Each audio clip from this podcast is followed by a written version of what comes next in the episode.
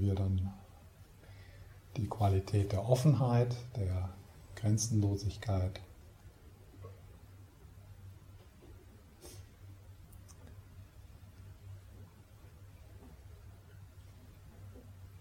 Also diese Stimme, die du jetzt hörst, ist die, wo ist die, wo findet die statt, wo wird die gehört? Außerhalb von dir, innerhalb von dir?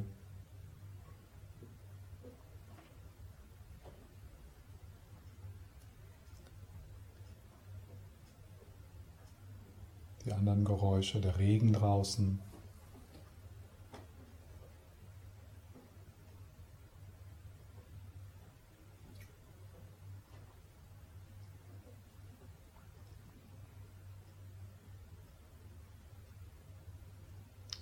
alle Geräusche eine Erfahrung innerhalb deines Gewahrseins.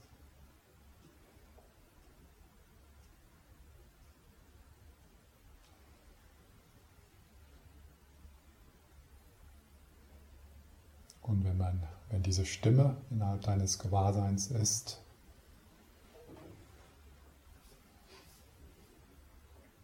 was ist dann mit dem Rest von mir? der Rest von Stefan, innerhalb oder außerhalb deines Gewahrseins.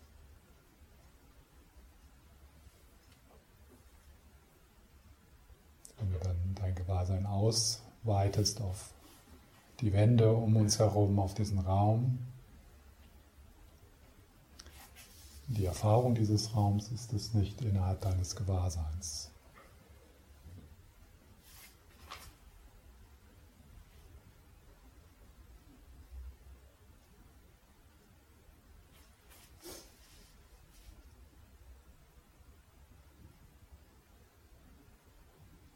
und gar nicht jetzt so groß darüber nachdenken, sondern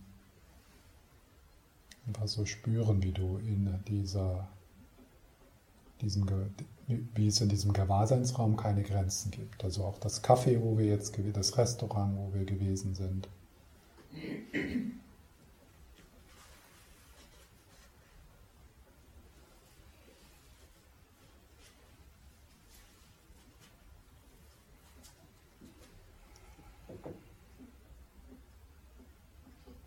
so ein Gespür zu bekommen der uferlosen, des, Ufer, des uferlosen Ozeans von Gewahrsein. So wie der Himmel, der keine Grenzen hat.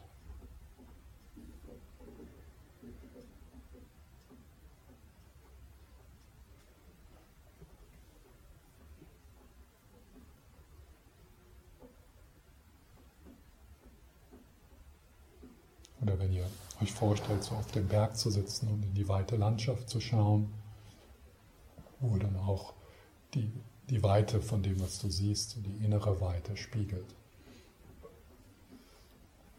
So, wenn du so dieses Bild dann benutzt und dann diese Weite auch jetzt in diesem Augenblick erahnst.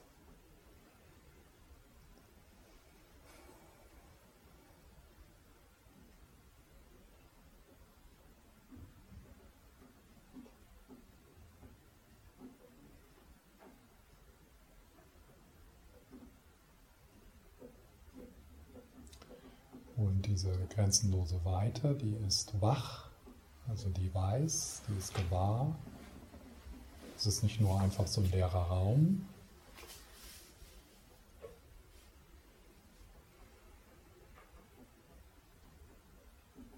Und kannst du dir das, kannst du das so für dich bestätigen, dass auf eine mühelose Art und Weise diese Worte deine Gedanken, die Körperempfindungen, all das, was da kommt und geht.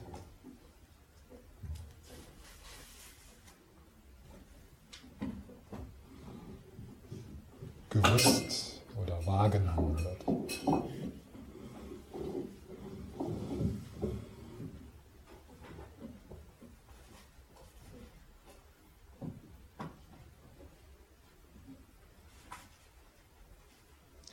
Und äh, was immer jetzt im Vordergrund kommt, äh, für dich angenehm, unangenehm,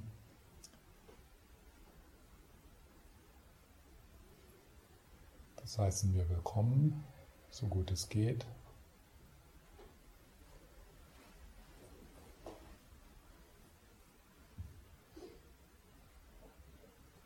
Und erahnen gleichzeitig die wissende, die spürende, die bewusste Geräumigkeit.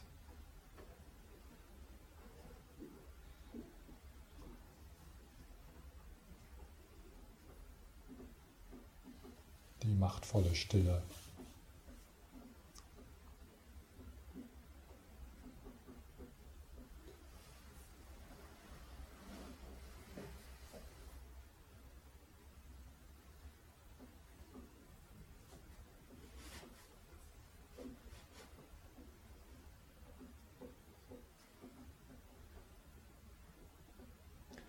auch das Gefühl von Ich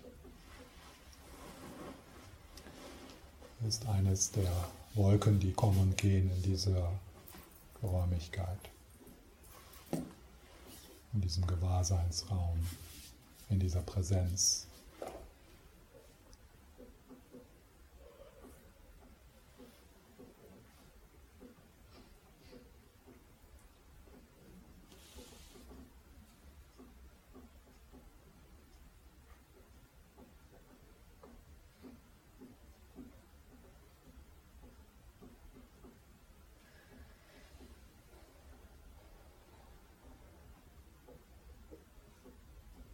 dann die dritte Qualität, die Feinfühligkeit, dass dort ein Nicht-Verurteilen ist. Alles ist akzeptiert, nichts ist ausgeschlossen. So wie der Himmel Raum gibt dem Vögeln, dem Sonnenschein, dem Regen und dem Unwetter. So gibt dieser grenzenlose Gewahrseinsraum, dieses grenzenlose Bewusstsein, Raum allen Dingen, die da kommen und gehen. Und auch dem eigenen Widerstand, auch dem eigenen Widerstand wird ganz spontan, ohne Verurteilung, ein feinfühliger Raum dargeboten.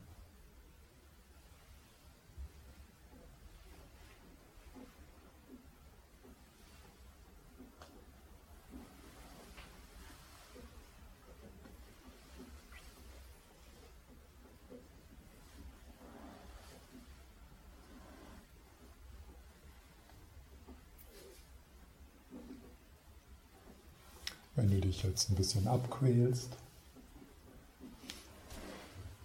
oder auch wenn du dich jetzt ganz wohl fühlst, das könnte ja auch sein, beides findet in diesem Raum statt.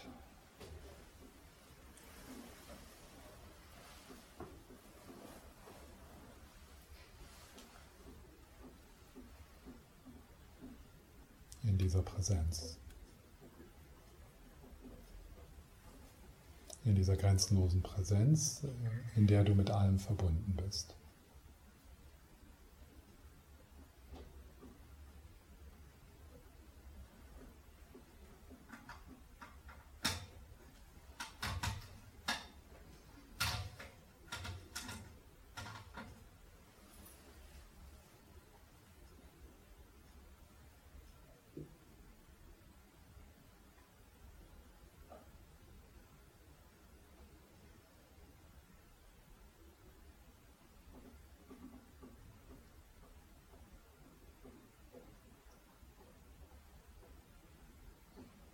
Alles so sein lassen, wie es ist.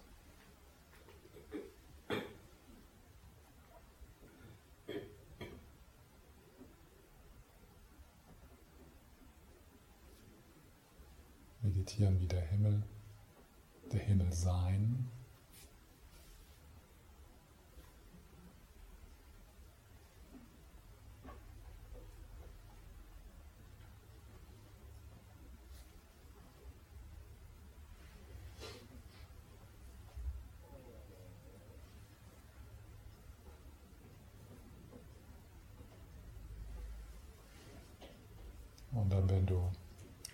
Verstrickst, kehrst du wieder zum Atem oder zu den Empfindungen zurück und dann öffnest du dich wieder der ursprünglichen Stille, der ursprünglichen Tiefe, die offen, wach und feinfühlig ist.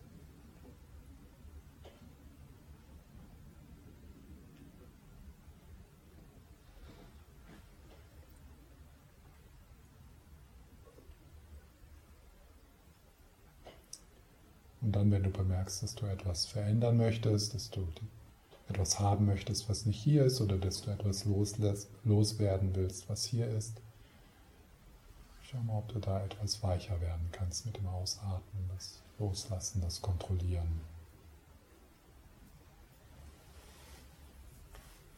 Einfach weiter werden. Noch mehr Raum geben.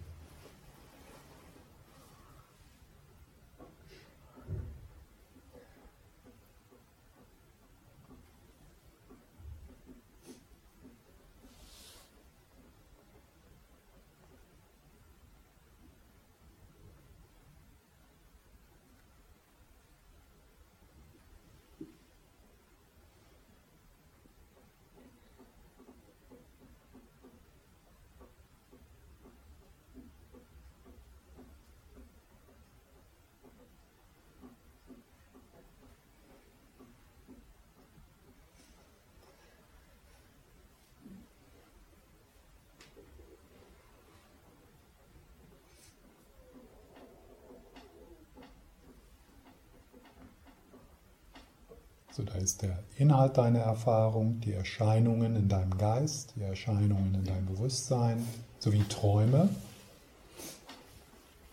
Ah, der Buddhismus sagt, das ist äh, dein Karma, die Erscheinungen deines Karmas. Unbeständig, fließend Gedanken, Geräusche, Gefühle, deine Stimmung, Körperempfindungen.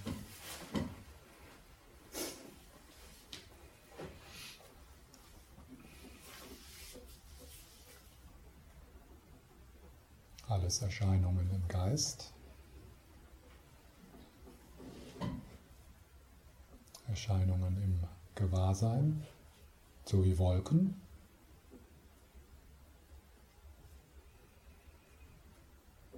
Und dann ist da Präsenz, die diese Wolken umgibt und durchdringt.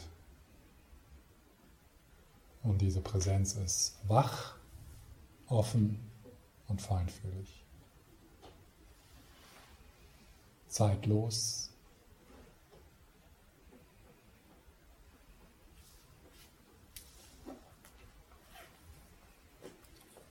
Transparent.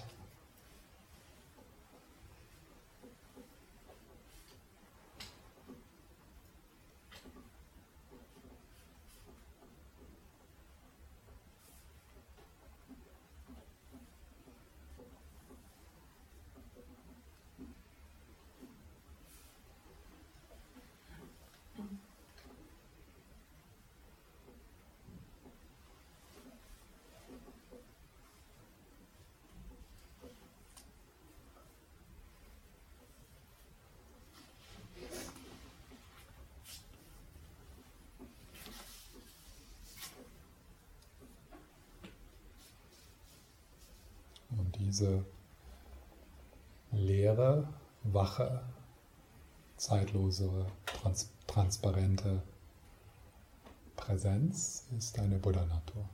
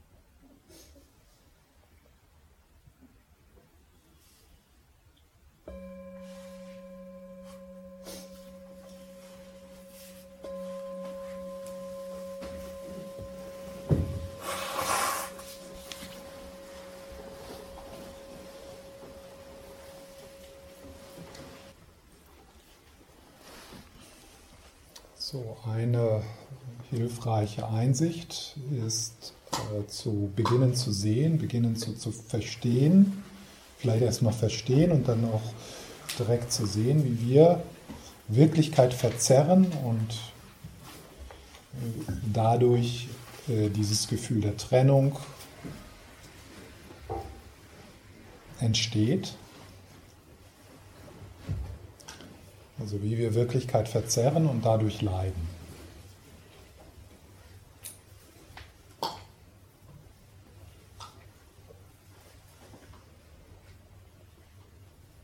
Im Englischen sagen die dazu Ignorance. Also ein, eine Verwirrung, wie wir durch unsere Projektionen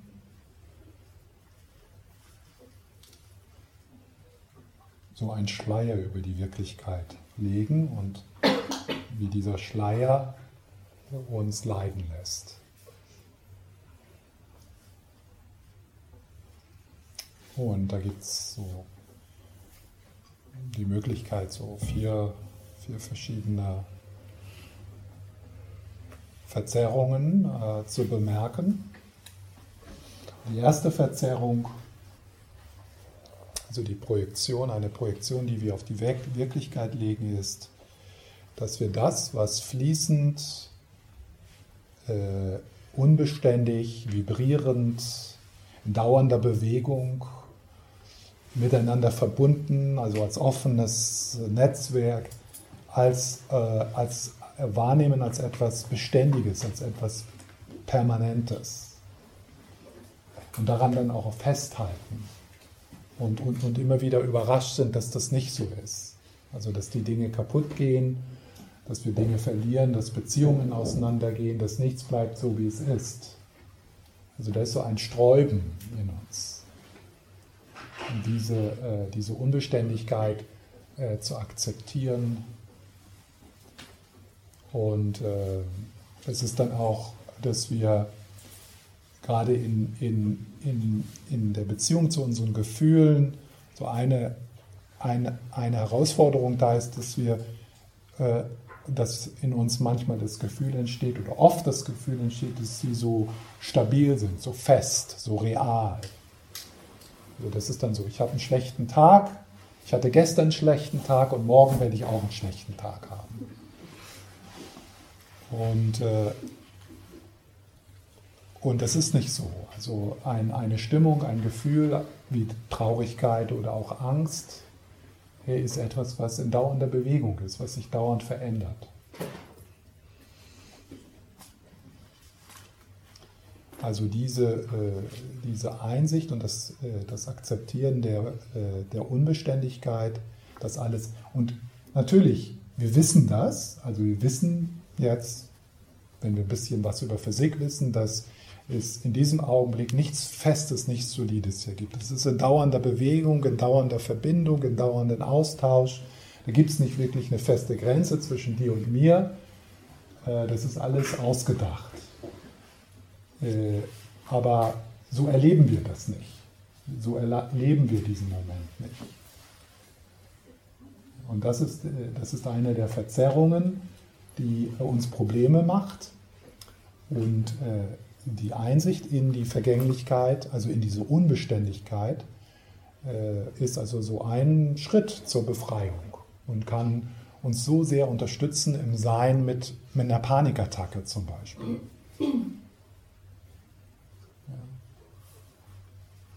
mit, mit Angst.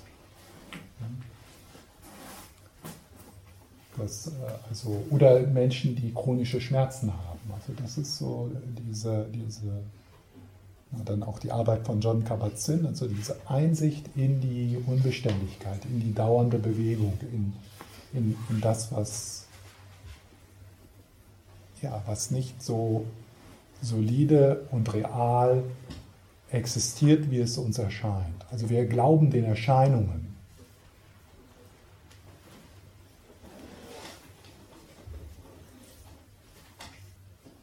Da können wir dann nach der Pause mal so in einer Meditation das so ein bisschen betonen, äh, so diese, äh, das, so, das so zu schauen, äh, wie tatsächlich in dem Erfahrungsfeld wieder dauernde Bewegung ist, wieder dauernder Fluss ist, dauernde Lebendigkeit.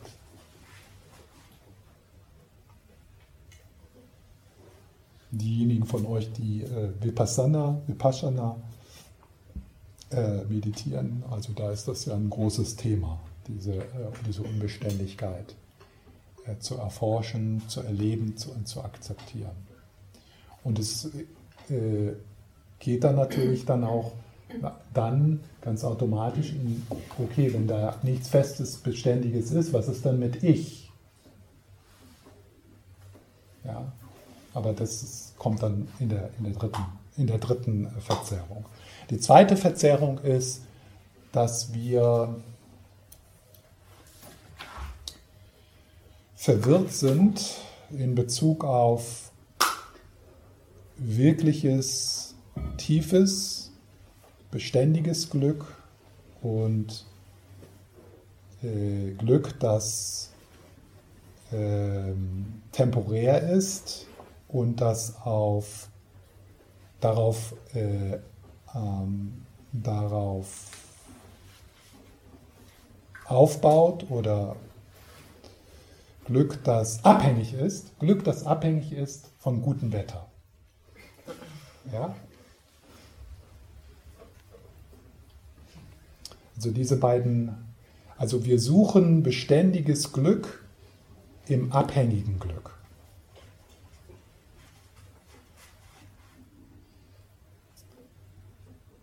Und äh, abhängiges Glück ist abhängiges Glück, das heißt, gutes Wetter, ach, ich bin glücklich, schlechtes Wetter, ich bin unglücklich. Gutes Wetter, ich bin glücklich, schlechtes, ich bin unglücklich. Ja.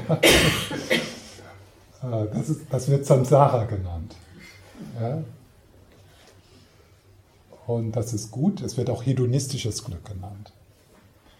Und das ist natürlich gut und wir sollten wirklich auch dafür da beitragen, dass alle Wesen viel hedonistisches Glück erfahren dürfen, auch die Tiere. Ja. Äh, aber es ist halt nicht, äh, es ist nicht ähm, tiefes, äh, im Englischen, Alan Wallace nennt das Genuine Happiness. Genuine Happiness.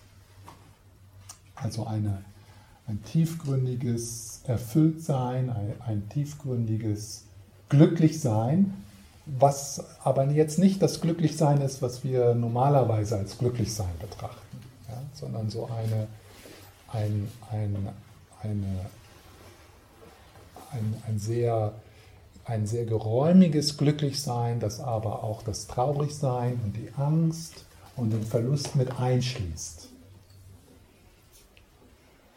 Großes Glück. Ja? Kleines Glück ist auch schön. Und wenn, wenn, wenn da kleines Glück im Leben ist, dann setzen wir uns hin und genießen das. Ja?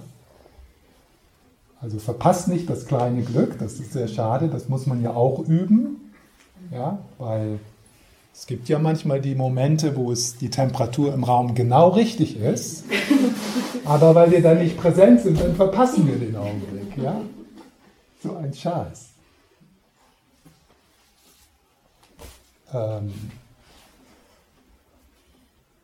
aber was wir also suchen und also das ist ja dieses Nachhausekommen, äh, so zu schauen, äh, dass da, dass es tatsächlich, dass da so eine, eine Dimension ist, wo das Wetter kommen und gehen kann und wo wir ein, eine Erfüllung erfahren, die abhängig davon ist, egal ob es regnet, kalt ist oder die Sonne scheint.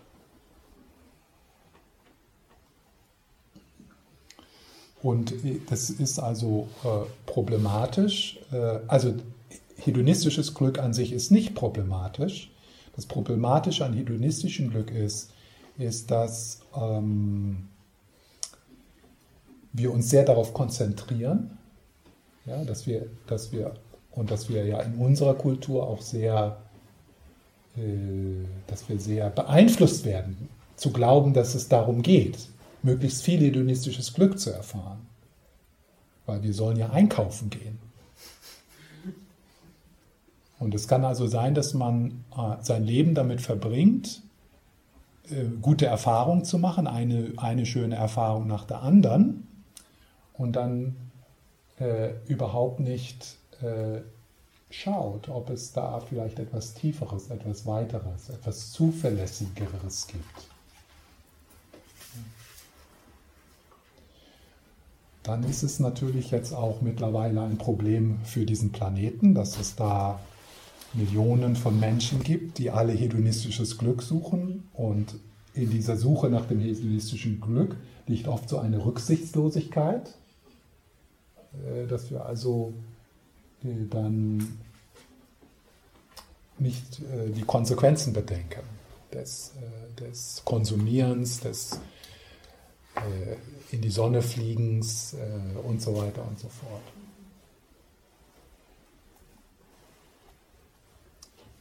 Das ist also die zweite Verzerrung, also dieses, äh, dieses Projektion auf hedonistisches Glück als etwas, was uns nach Hause bringen kann.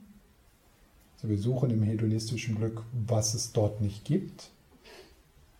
Äh, äh, man kann natürlich, hm, also das Geschickteste ist, wenn man äh, hedonistisches Glück so nutzt, dass es so ein, ein, eine, ein eine Möglichkeit oder so ein, eine, eine, also eine Geisteshaltung hervorbringt, äh, die es uns dann möglich macht, noch tiefer in das beständige Glück zu schauen. Also wenn es überhaupt kein hedonistisches Glück in deinem Leben gibt, also jeder, jeder Tag so ein Kampf übers, ums Überleben ist, dann ist es sehr schwer. Dann besteht da, ist da sehr wenig Raum für uns, äh, beständiges Glück zu erforschen, weil wir so damit beschäftigt sind mit dem Überleben. Deswegen wird das, das ist also Teil der kostbaren menschlichen Geburt. Ja, in, in, in, der Belehrung, in der Belehrung wird unsere Möglichkeit als Mensch die kostbare menschliche Geburt genannt, weil wir haben, wenn es gut ist, und das stimmt für uns auf jeden Fall hier, äh, dass wir so, eine Aus, so einen Ausgleich haben zwischen äh, zwischen genügend hedonistisches Glück, genügend Raum, aber auch genügend Leid. So dass wir immer erinnert werden, ja, ja, dir geht's ganz gut, aber mach was draus. Ja? Nutz das. Für was? Nach Hause zu gehen. Beständiges Glück zu erforschen. Also aus der, aus, der, aus der, buddhistischen Belehrung wäre ein Leben, wir haben diese kostbare menschliche Geburt und wir jagen nur hedonistischem Glück nach, totale Verschwendung.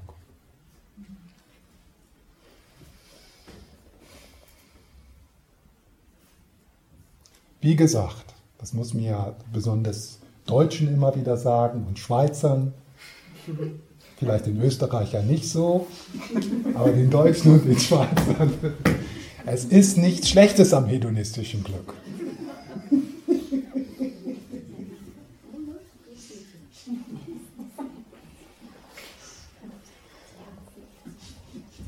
Und das ist ja dann so im Tantra, wo man dann tatsächlich das, äh, also das hedonistische Glück auch so als Weg sieht. Ja?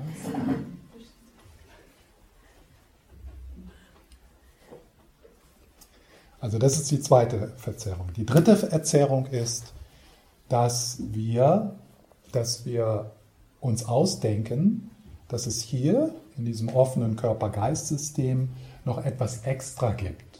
Also etwas, ein Ich. Das Mini-Ich. Das Mini-Selbst.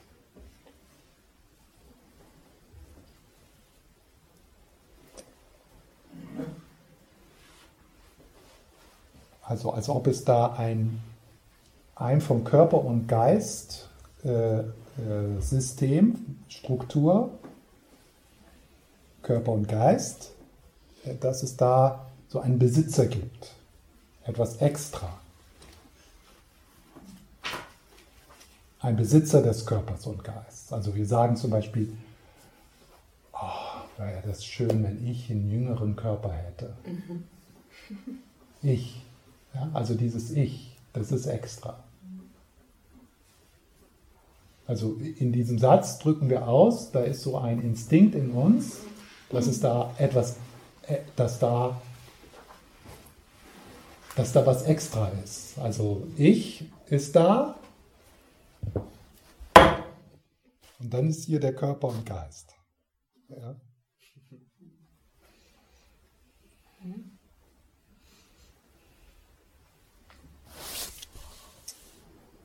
Ähm, das ist ungefähr so, wenn wir, äh, also wir alle wissen, dass das Wetter so ein, ein, äh, eine offene, ein offenes System ist, das passiert. Also Wolken, Regen, Sonnenschein, äh, das verbunden ist mit allem anderen. Also ein Prozess, ein offener Prozess, in dem man, in dem man auch keine Grenzen findet. Also wir können das Wetter also ja, dann kommen die, die Sonne, der Mond und so weiter und so fort. Und also man findet in ein, deswegen heißt das offenes System, man findet nicht die Grenze, man kann also äh, die Verbindung sehen. Ja? Also das ist das Wetter, das kommt und geht. Naja, jetzt donnert es. Ja? Und wir haben halt dieses Verständnis vom Wetter als offenes System. Vor vielen Hunderten von Jahren in Skandinavien. Da donnert es. Und dann hatten die Leute die Idee, das ist Tor. Da donnert es, das muss doch jemand machen. Ja? Dann haben die sich Tor ausgedacht. Also eine Idee. Etwas extra. Äh, für uns ist das so, also da ist ein Gedanke, da muss es da auch ein Ich sein. Da ist ein Gefühl, da muss es doch auch ein Ich sein. Da sind Geschenke unterm Weihnachtsbaum, da muss es einen Weihnachtsmann geben.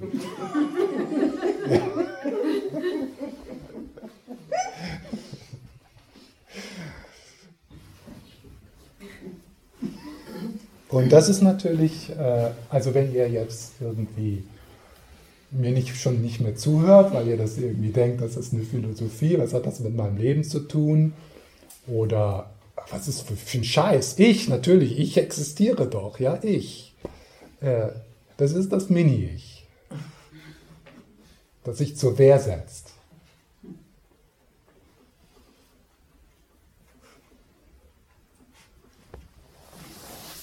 Das heißt nicht, dass es, äh, no, natürlich, da ist, da, ist, da, da ist eine Persönlichkeit und Eigenschaften und so weiter und so fort, aber da ist niemand, der die Persönlichkeit hat.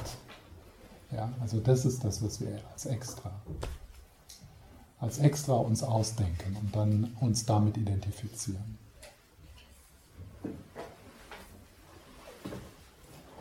Und dann aus diesem, aus diesem äh, Mini-Ich, aus dieser, äh, aus dieser Fantasie, es ist wirklich eine Fantasie,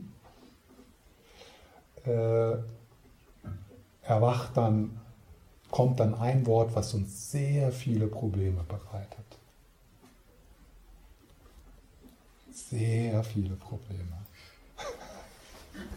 Ein Wort, ja, es ist nur ein Wort, eine Idee, aber es bereitet uns sehr viele Probleme. Und das Wort ist mein. Oh. Und das legen wir, und dann legen wir mein auf die Dinge und dann wird unser Leben so schön.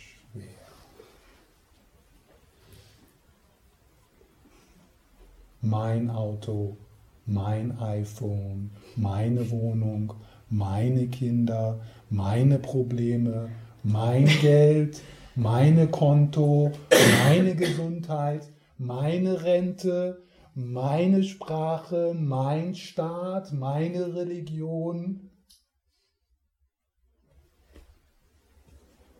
meine Grenzen, mein Volk, meine Heimat.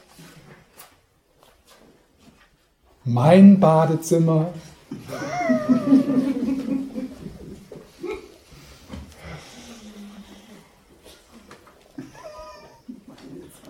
Und das macht uns dann, ja.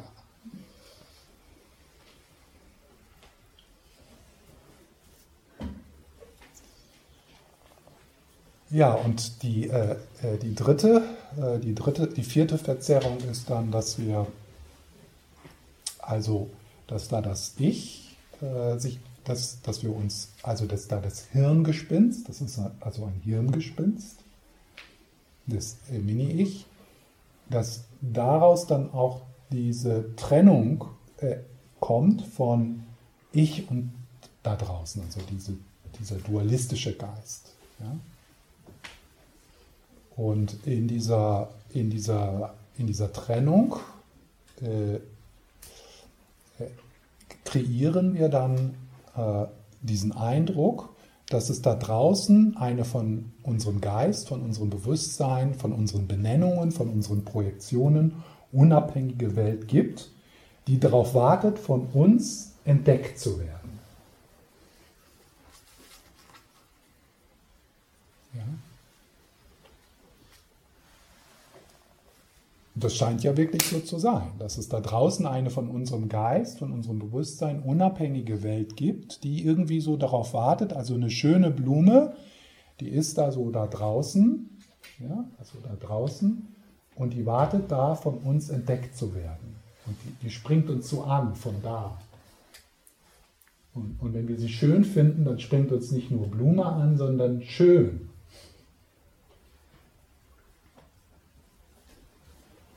Und dann sieht das für uns so aus, weil wir daran glauben, dass die Dinge so existieren, wie sie uns erscheinen, dass die Schönheit da draußen ist, von uns unabhängig.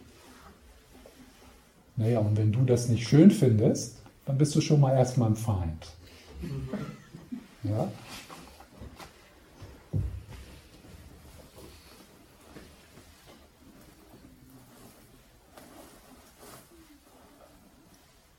Das ist äh, natürlich ein gewaltiger Schritt.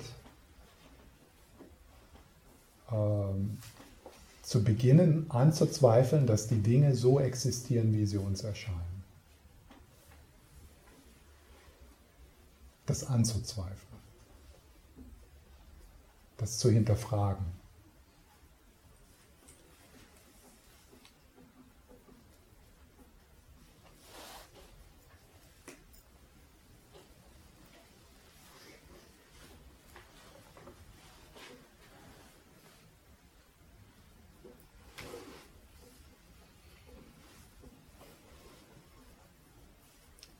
Sehen, dass äh, äh, die Bedeutungen, äh, die in den Dingen zu sein scheinen, Projektionen sind.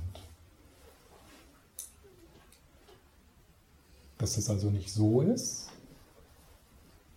Da ist eine Welt da draußen, die hat nichts mit mir zu tun und die kommt so mit ihren Namen und ihren getrennten Einheiten und mit ihren Bewertungen und Bedeutungen, sondern dass das so ist.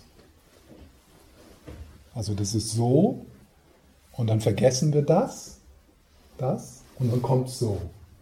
Ja. Und, dann, und dann diese Erscheinungen, von denen gehen wir dann aus, dass sie so existieren, wie sie uns erscheinen. Und das ist hier drin ein ein festes, unabhängiges Selbst, ein, ein Minimi gibt, dem das passiert.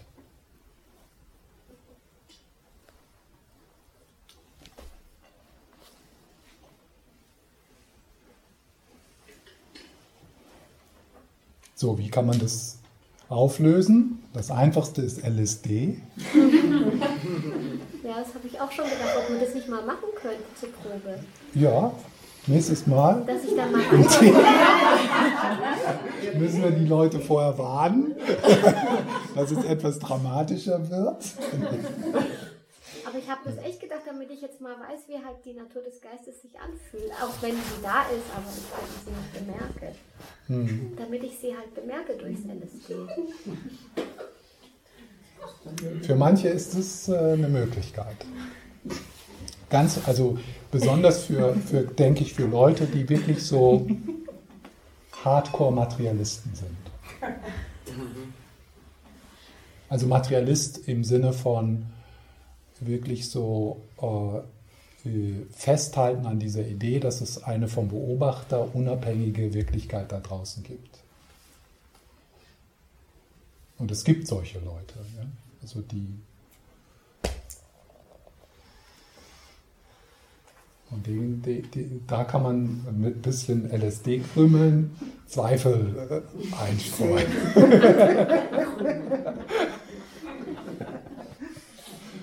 Und das muss man dann auch nicht mehr wieder machen. Also das ist dann auch okay. Das wäre dann so eine.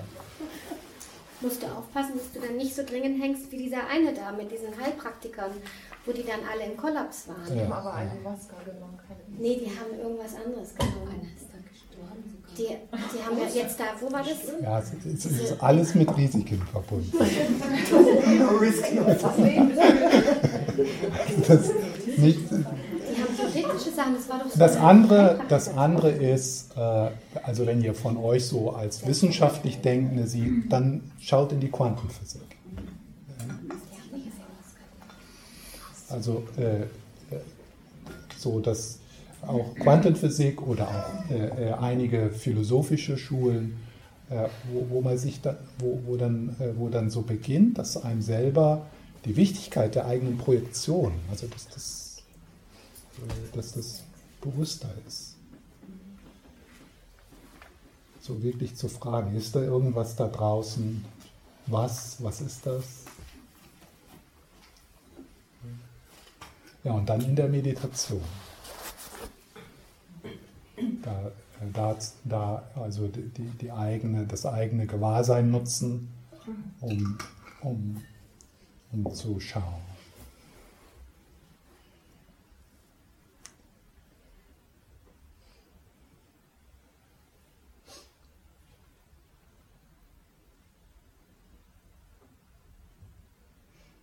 Also es sind äh, diese vier Verzerrungen, die in den buddhistischen Belehrungen als die Ursache für unser Leiden betrachtet werden.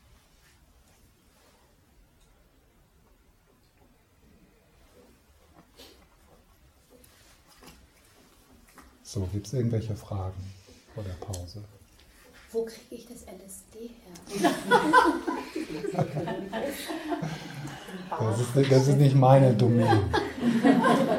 ähm, also ich, äh, ich habe selber so in meinen 20er Jahren mit, äh, mit äh, nicht nur mit LSD experimentiert. Ähm, ich würde, weiß nicht, ob ich es empfehlen kann. Äh, also ein Problem ist, dass eine Herausforderung ist, dass es vielleicht ein ganzes Leben braucht, um, um das wirklich zu integrieren. Also so eine, eine eine mystische Erfahrung, so eine, eine, äh, eine mystische Erfahrung, die kraftvoll ist und überzeugend, aber die dann nicht mitgenommen werden kann, nicht integriert werden kann, nicht gelebt werden kann, kann eher ein Hindernis sein. Also ich kenne viele, ich kenne einige, die äh, jetzt nicht nur durch Drogen ausgelöste mystische Erfahrungen haben, sondern durch Krise oder durch eine Nahtoderfahrung. Und die dann äh, ihr ganzes Leben damit verbringen, wieder dahin zu gehen und das zu replizieren und äh, sich bemühen ja, und dann die eigene Meditationspraxis so damit vergleichen. Und dann diese Möglichkeit, was ja wichtig ist, ist, dass wir das leben, dass wir das verkörpern, dass wir das in unsere Beziehung bringen, in unseren Alltag bringen. Und da ist es dann vielleicht gesünder, so äh, ein wenig mehr offen und mehr, sich mehr verbunden fühlen und äh, äh, so mit sich in Kontakt zu sein, so mit dem inneren mystischen Raum äh, auf eine undramatische Art und Weise, fast schon langweilige Art und Weise, als so dieses irgendwann äh, und dann und dann kann man diese Erfahrung nicht in den Alltag bringen. Die einzigste Möglichkeit ist, das dann das immer wieder zu tun. Und nach, also von einem Ayahuasca-Wochenende zum nächsten. Oder, ja. Also das ist, äh, ihr habt sicher ihre, eure eigenen Meinungen dazu. Also da gibt es ja verschiedene, verschiedene Haltungen dafür. Ist der Unterschied zwischen 3 und 4? Äh, das, ist, das hängt beides zusammen. Also das ist äh, äh das, also das 3 ist, ähm, bezieht sich jetzt wirklich so auf, die, auf das Mini-Ich.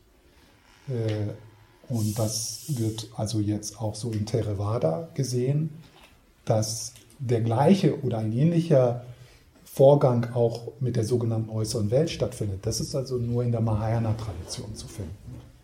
Die Theravada-Tradition sagt, ja, das ist alles so, wie es ist. Da gibt es Atome, da gibt es eine Wirklichkeit und da gibt es auch einen Körper, da gibt es die fünf Aggregate. Das Einzige, was, äh, also das, was äh, sozusagen extra ist, ist dieses Mini. Mini. In der Mahayana-Tradition wird, ist, ist gesehen worden, nee, das Gleiche ist, äh, stimmt für alle Dinge. Alle Dinge sind, äh, wenn man genau schaut, nicht auffindbar als das, sie sind nicht auffindbar als das, wie sie erscheinen. Als das, für, für das sie erscheinen. Als das als dass sie erscheinen. Ja. ja. Sie sind nicht auffindbar, ja, genau. Sie sind nicht auffindbar, als das, wie sie, wie erscheinen. Das, wie sie erscheinen. Zum Beispiel, dieses Ding sieht solide, fest, äh, real aus. Äh, und wenn wir genauer gucken, dann durch unsere Projektionen hindurchschauen, ja, dann kommen wir erstmal zu den Atomen und so weiter und naja, Quantenphysik, dann ist auch das Lokale ist irgendwie weg. Äh, und naja, und dann die Bedeutung, die es hat, ist auch sehr äh, äh, oder könnte ja auch handelbar. ja. Und ich könnte jetzt aber auch eine Geschichte erzählen, dass das eine heilige Sache ist, dass das immer so sitzen muss und dass wir da ganz ehrfürchtig sind und dass man da auch nie was reintun kann. Naja, und für einen anderen ist es eine Obstschale. Oder ein Haus im Hamsterkäfig. Das Gleiche, gut, das ist jetzt vielleicht nicht so beeindruckend mit dem, weil wir nicht so daran hängen, aber das Gleiche ist, äh, ist richtig für die Grenze zwischen Österreich und Bayern.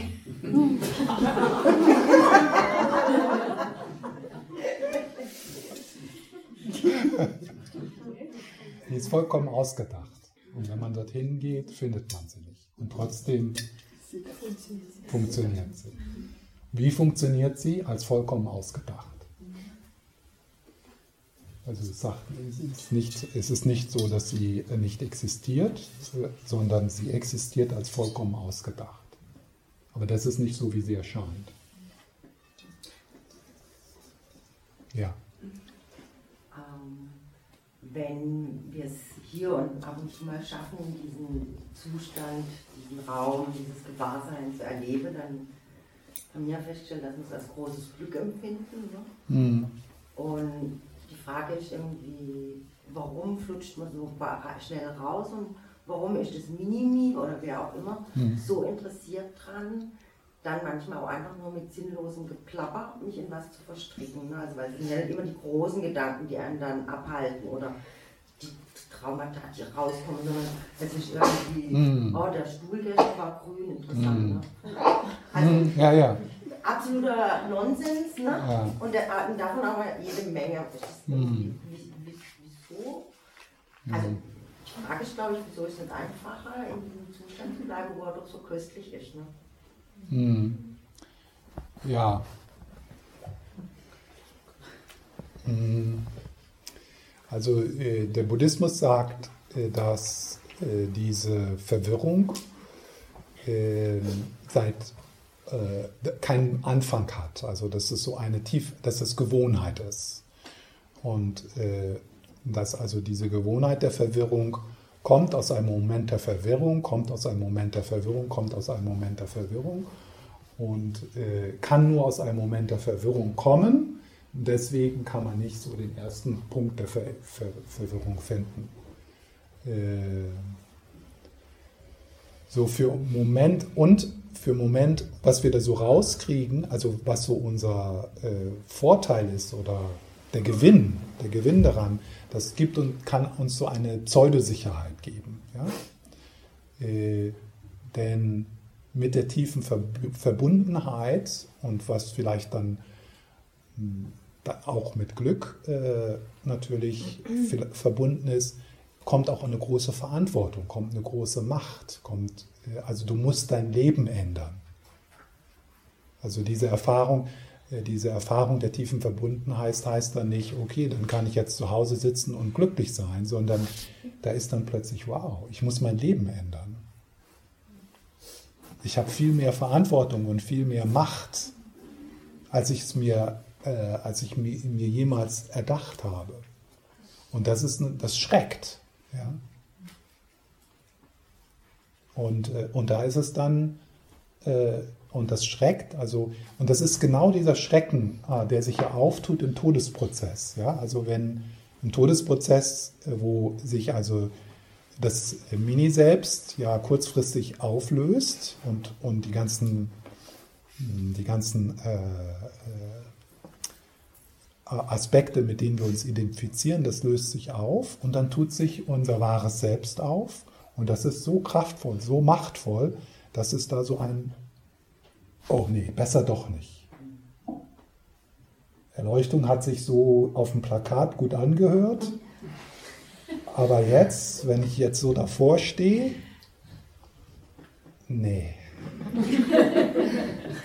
Dann leide ich lieber noch ein paar Runden.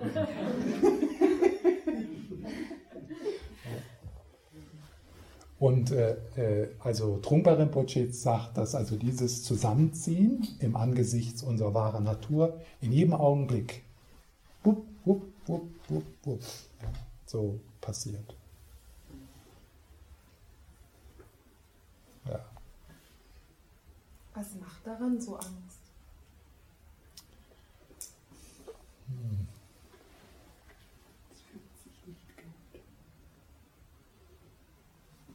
Es ist ja, es ist äh, was äh,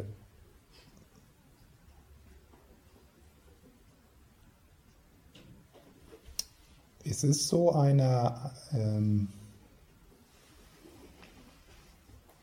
also das, das, äh, das Mini, das Mini selbst, mit dem wir uns identifizieren, hat Angst vor der eigenen Annihilation vor dem, von der eigenen Auflösung. Und äh, will äh, und dann, um, um, um sozusagen Stau, äh, äh Rauch aufzuwirbeln, um sich so zu verstecken, äh, erzeugt es Drama.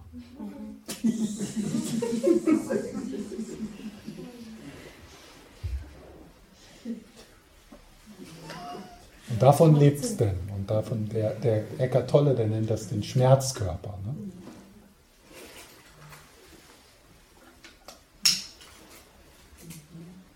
Also das macht so ein bisschen Sinn. Ja, sich von, vom Drama zu verabschieden ja. und äh, dem genau. der, der Authentizität. Stell dir vor, ja. ich nehme jetzt dein ja. iPhone mit.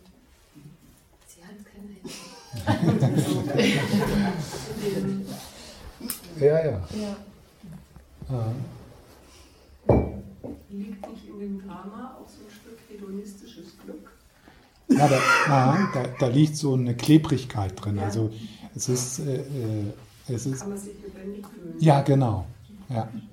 Das ist so, es ist interessant, das so äh, für sich so zu schauen, wie weit bin ich eigentlich, bin ich auch angehaftet an meinen Problemen. Also weil es vertraut ist, weil es sich vielleicht lebendig anfühlt, weil ich dann so einen so so ein Boden unter den Füßen habe. Fühlt sich zwar scheiße an, aber es ist zumindest ein Boden.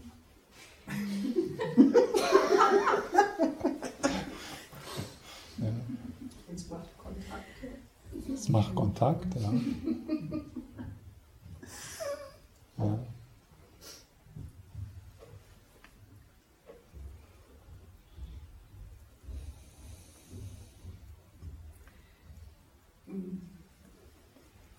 noch eine Frage von gestern Abend. Also was jetzt gut ist, ist, dass wir also schauen, was so gut ist, was wir schauen, wenn du jetzt so reflektierst und auch in deiner eigenen Meditation so schaust, ob so diese Art von Reflexion zum Beispiel auf dein, sagen wir mal, du betrachtest jetzt dein Lieblingsproblem.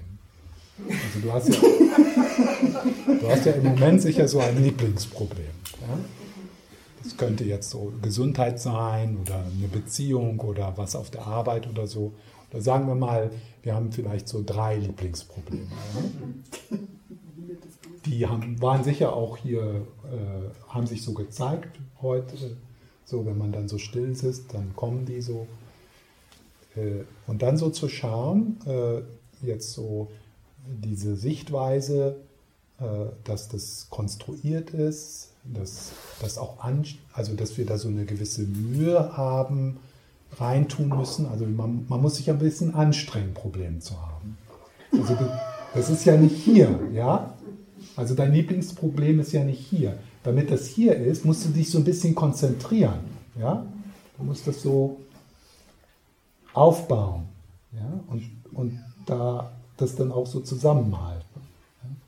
Also wenn man das so, so erkennt und dann so sieht, ah, wow, das ist eigentlich, also, ob, also und dann so zu spüren, kann das so ein bisschen Erleichterung da reinbringen. Kann das ein bisschen mehr Raum rein? Naja. Es ist schon wichtig, aber nicht wirklich.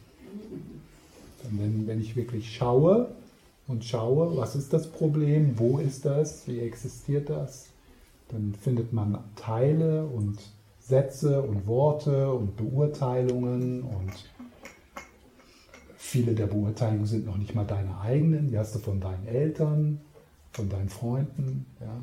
Und, und wenn das so ein bisschen freier und durchlässiger wird und transparenter, dass du dann so ein bisschen damit leichter, damit, damit, damit leichter umgehen kannst, damit einfach leichter sein kannst.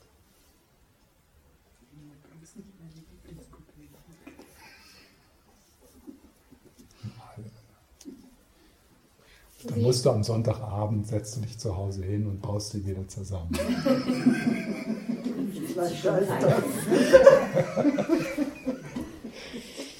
und das andere ist, dass wir auch dann so schauen, äh, da können wir morgen, leite ich dann eine Meditation, äh, dass wir dann so schauen, wenn man so Momente hat, wo man so durchschaut, dass es da gar nichts zu verteidigen gibt. Ja? Dass also dass, äh, dieses, äh, dass, da, dass da nichts ist, was man verteidigen müsste. Ja? Und wie das dann so auch eine, eine etwas eine Erleichterung in, ein, in eine problematische Situation bringen kann.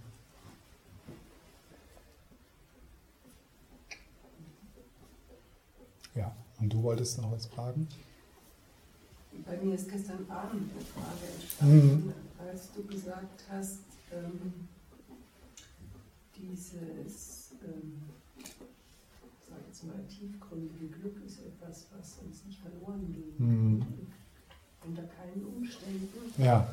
Und dann hat sich in mir so etwas, ein Widerspruch geregt oder die Frage, mhm. was ist mit Folteropfern? Mhm ist dasselbe. Das, was, das, was wir also äh, hier berühren, erforschen, ist, äh, kann, nicht, äh, kann nicht verschmutzt oder bedroht oder verletzt werden. Das, also wir haben ja alle Verletzungen und Traumas, ja, und äh, da können wir dann auch noch so darüber sprechen, also dann auch mit dem Rain-Modell, wie wir aus dem liebevollen Gewahrsein damit umgehen können und das heilen können, damit die Erfahrung des liebevollen Gewahrseins noch, noch beständiger und noch vertrauter wird. Aber diese, dieses Potenzial zum Mitgefühl, dieses Potenzial zur Liebe ist äh, in, in, in dieser in, in dieser Erfahrung, in diesem Ansatz und das wird immer wieder bestätigt vom Praktizierenden, ist das unzerstörbar. Immer da. So wie der Himmel, in dem schreckliche Dinge passieren können, aber der Himmel ist unberührt davon. Deine Frage ist, glaube ich, dann eher, dass man dann halt keinen Zugang hat, oder? Also, dass du meinst, wie soll man dann Zugang finden, wenn man körperliche Schmerzen der hat? Zugang, der Zugang ist immer Liebe. Also, äh, wie, wie wär, was ist die Medizin für Trauma? Ist Liebe. Oder liebevolles Gewahrsein. Und äh, demjenigen, der Trauma erlebt hat, und das sind ja alle, wir alle, mehr oder weniger, äh, wie wir unterstützt werden können darin ist, dass, weil es uns schwerfällt, diesem Raum zu trauen und den zu spüren, dass wir uns in eine Beziehung wagen, wo uns das von außen erstmal gespiegelt wird. Aber das kann uns nur gespiegelt werden, weil es in uns ist. Also im Moment der Folter. Wenn ah. jetzt mir die Haut abgezogen wird gerade. Das, ja. Also oder im Moment, was weiß ich, wenn ich entsetzliche körperliche Schmerzen. Ja. Was dann? Was ist dann der Zugang? Äh, wir müssen ja gar nicht äh, jetzt so ein extremes Beispiel nehmen. Ja? Äh, wir können ja auch einfach äh, das Beispiel nehmen, das iPhone fällt runter und das Glas ist kaputt. Ja. Oder sage ich jetzt mal im Moment der starken körperlichen Schmerzen durch Krankheit. Mhm. Was dann der Zugang ist. Mhm. Das, das bestmögliche Szenario wäre, dass du dich so vertraut gemacht hast, vorher mit liebevollem Gewahrsein, äh, dass es dir möglich ist, mit dem körperlichen Schmerz, dich mit dem körperlichen Schmerz nicht zu identifizieren. Und das ist zum Beispiel den tibetischen Meistern, die also Ribo Rinpoche zum Beispiel, der, der hat 20 Jahre in chinesischen Konzentrationslagern gelebt und ist entsetzlich gefoltert worden für zwei Jahrzehnte. Und dem ist es gelungen, durch sein vorheriges Training, ähm, diesen, und er sagte mal in einem Interview, da ist er gefragt worden, ob er jemals Angst gehabt hat und dann sagte er, ja, ich hatte mal Angst, dass ich das Mitgefühl für die Chinesen verliere.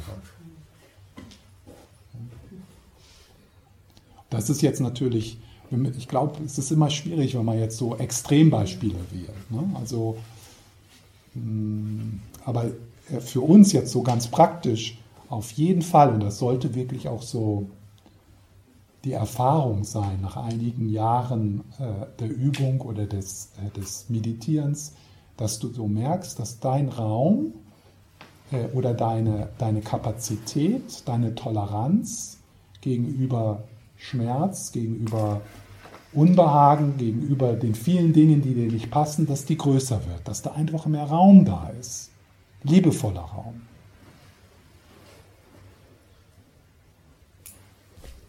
Das müsste schon so sein. Wenn nicht, ja. Das ist falsch genau. dann, wenn nicht, also das habe ich eigentlich bis jetzt noch nie erlebt. Also es ist eigentlich jeder, also mit jedem, den ich spreche, der so sagt, ja, auf jeden Fall, also wenn ich zum Beispiel über tägliche Praxis spreche ne, mit jemandem. Und äh, das ist natürlich normal, die kommt und geht und dann hört man wieder auf. Aber wenn ich dann die Leute frage, und hast du da irgendwie einen Unterschied bemerkt? Sagen wir mal, du hast für ein Jahr oder so eine halbe Stunde äh, meditiert jeden Tag, dann sagt jeder, ja, da war was, da war ein Unterschied, da war, das hat, das hat einen Effekt gehabt. Ja? Und, ähm, und wir geben das dann trotzdem auf, weil der Effekt halt nicht so überwältigend ist und weil es jetzt nicht so ein super Unterschied ist, weil wir halt immer noch gestresst sind und Angst haben, aber da ist so ein Effekt. Ja? Und dieser Effekt, das ist dieses, äh, diese, da ist mehr liebevolle Gelassenheit oder sagen wir mal Krisen, äh, äh, die, die sind nicht so, äh, die, die dauern vielleicht jetzt nicht Tage, sondern äh, begrenzen sich auf Nachmittag. Ja? Und, äh, und dann auch die Möglichkeit, dass man dann weiß, okay, dann gehe ich mal wieder so in, in ein Wochenende-Retreat oder für eine Woche und dann weiß ich, dass ich wieder so mehr gestärkt und mit größerem Raum aus dieser Zeit rauskomme.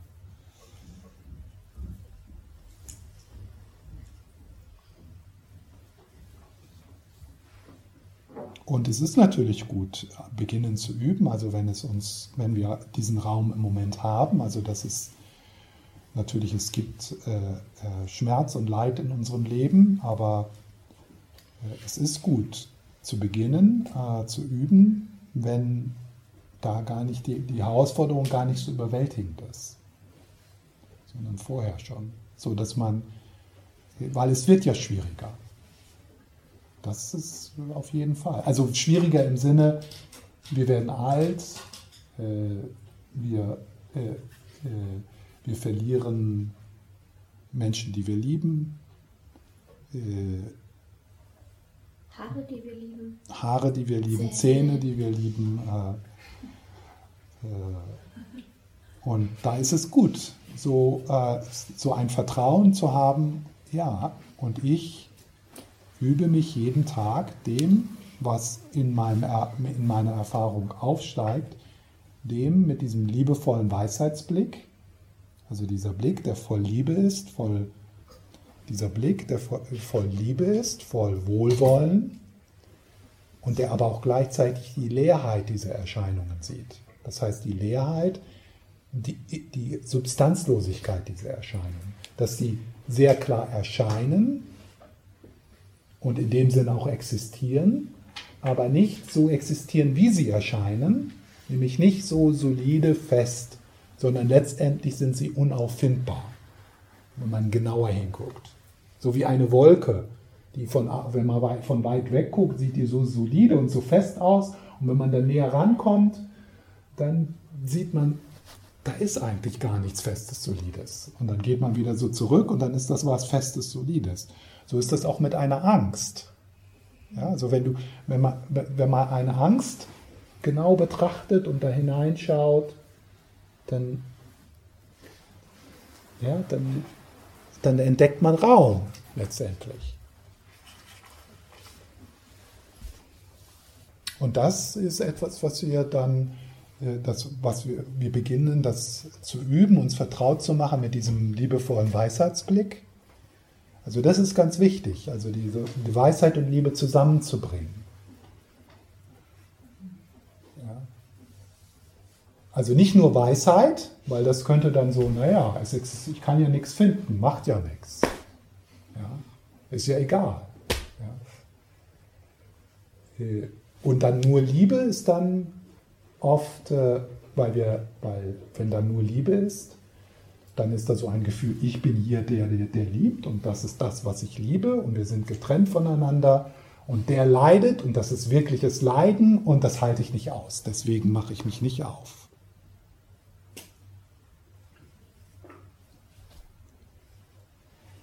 Da schaue ich gar nicht hin, da fühle ich gar nicht hin, weil, weil das mir so erscheint, so real erscheint und so getrennt erscheint.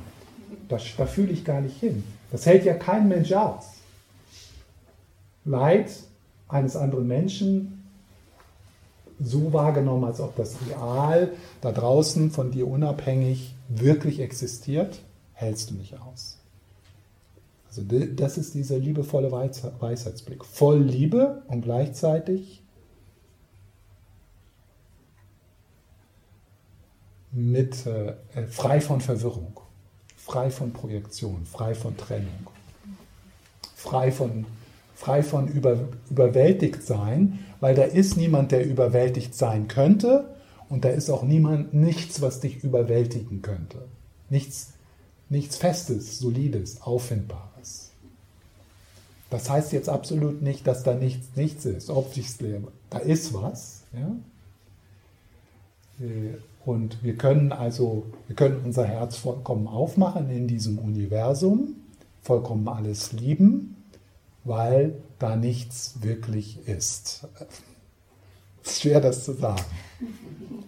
Natürlich, und das ist kein, ähm, das ist keine äh, Herab, es ist kein Abwerten. Da ist überhaupt keine Abwertung drin.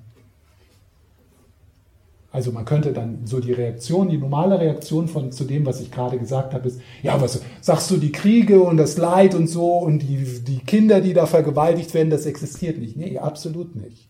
Ich sage nur, einzigste, der einzigste Weg, sich dem öffnen zu können und tatsächlich einen Unterschied zu machen, ist, da Weisheit hineinzubringen. An, ansonsten müssen wir wegschauen.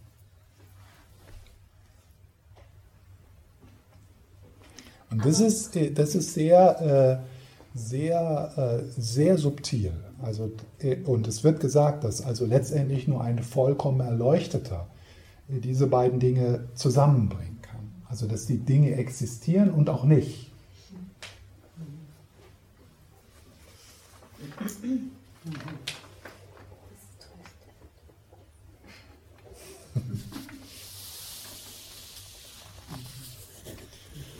die ganzen Prajnaparamita Sutran, die Sutras, die sind voll von diesen, von diesen, äh, von diesen Sätzen. Ja?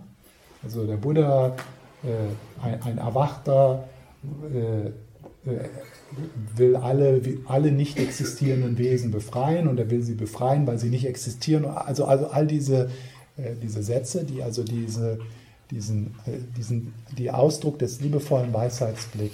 Und wenn, wenn ihr mal erfahren wollt, wie sich dieser liebevolle Weisheitsblick verkörpert, dann trefft den Dalai Lama.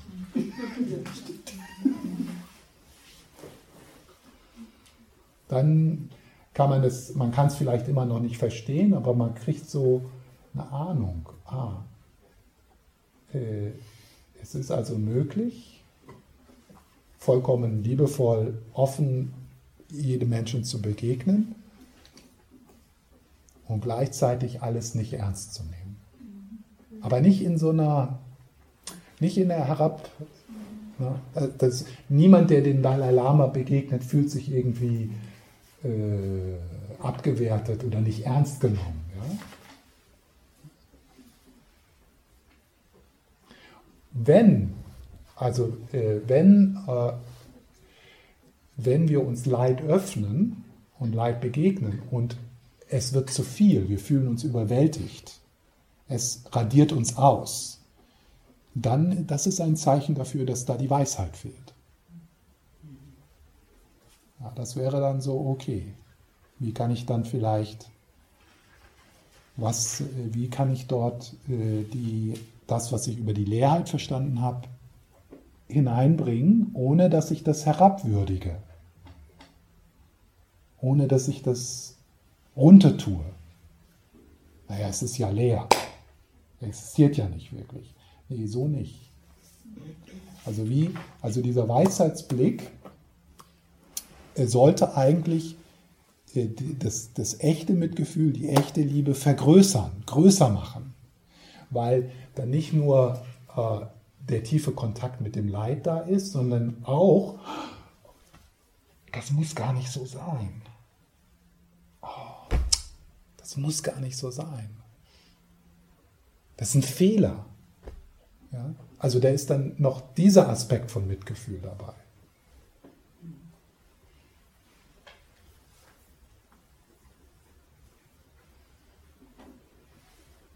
Nicht so, also äh, so aus eine, eine, ungesunde Ausprägung davon wäre, jetzt stell dich mal nicht so an, das ist alles ausgedacht. Ja? Äh, so nicht. Das ist doch alles leer. Warum machst du so eine große Sache aus deinen eigenen Gedanken? Ja? So gar nicht, sondern äh, diese Einsicht, dieses, dieses Wissen darum, dass dieser Mensch eigentlich nicht leiden müsste. Ja? Der verstärkt das, die Liebe, der verstärkt das Mitgefühl. Weil nicht nur hast du dann äh, Mitgefühl für das Leid, sondern auch für die Tatsache, dass dieses Leid aus Verwirrung kommt und dass dieser Mensch eigentlich frei sein könnte.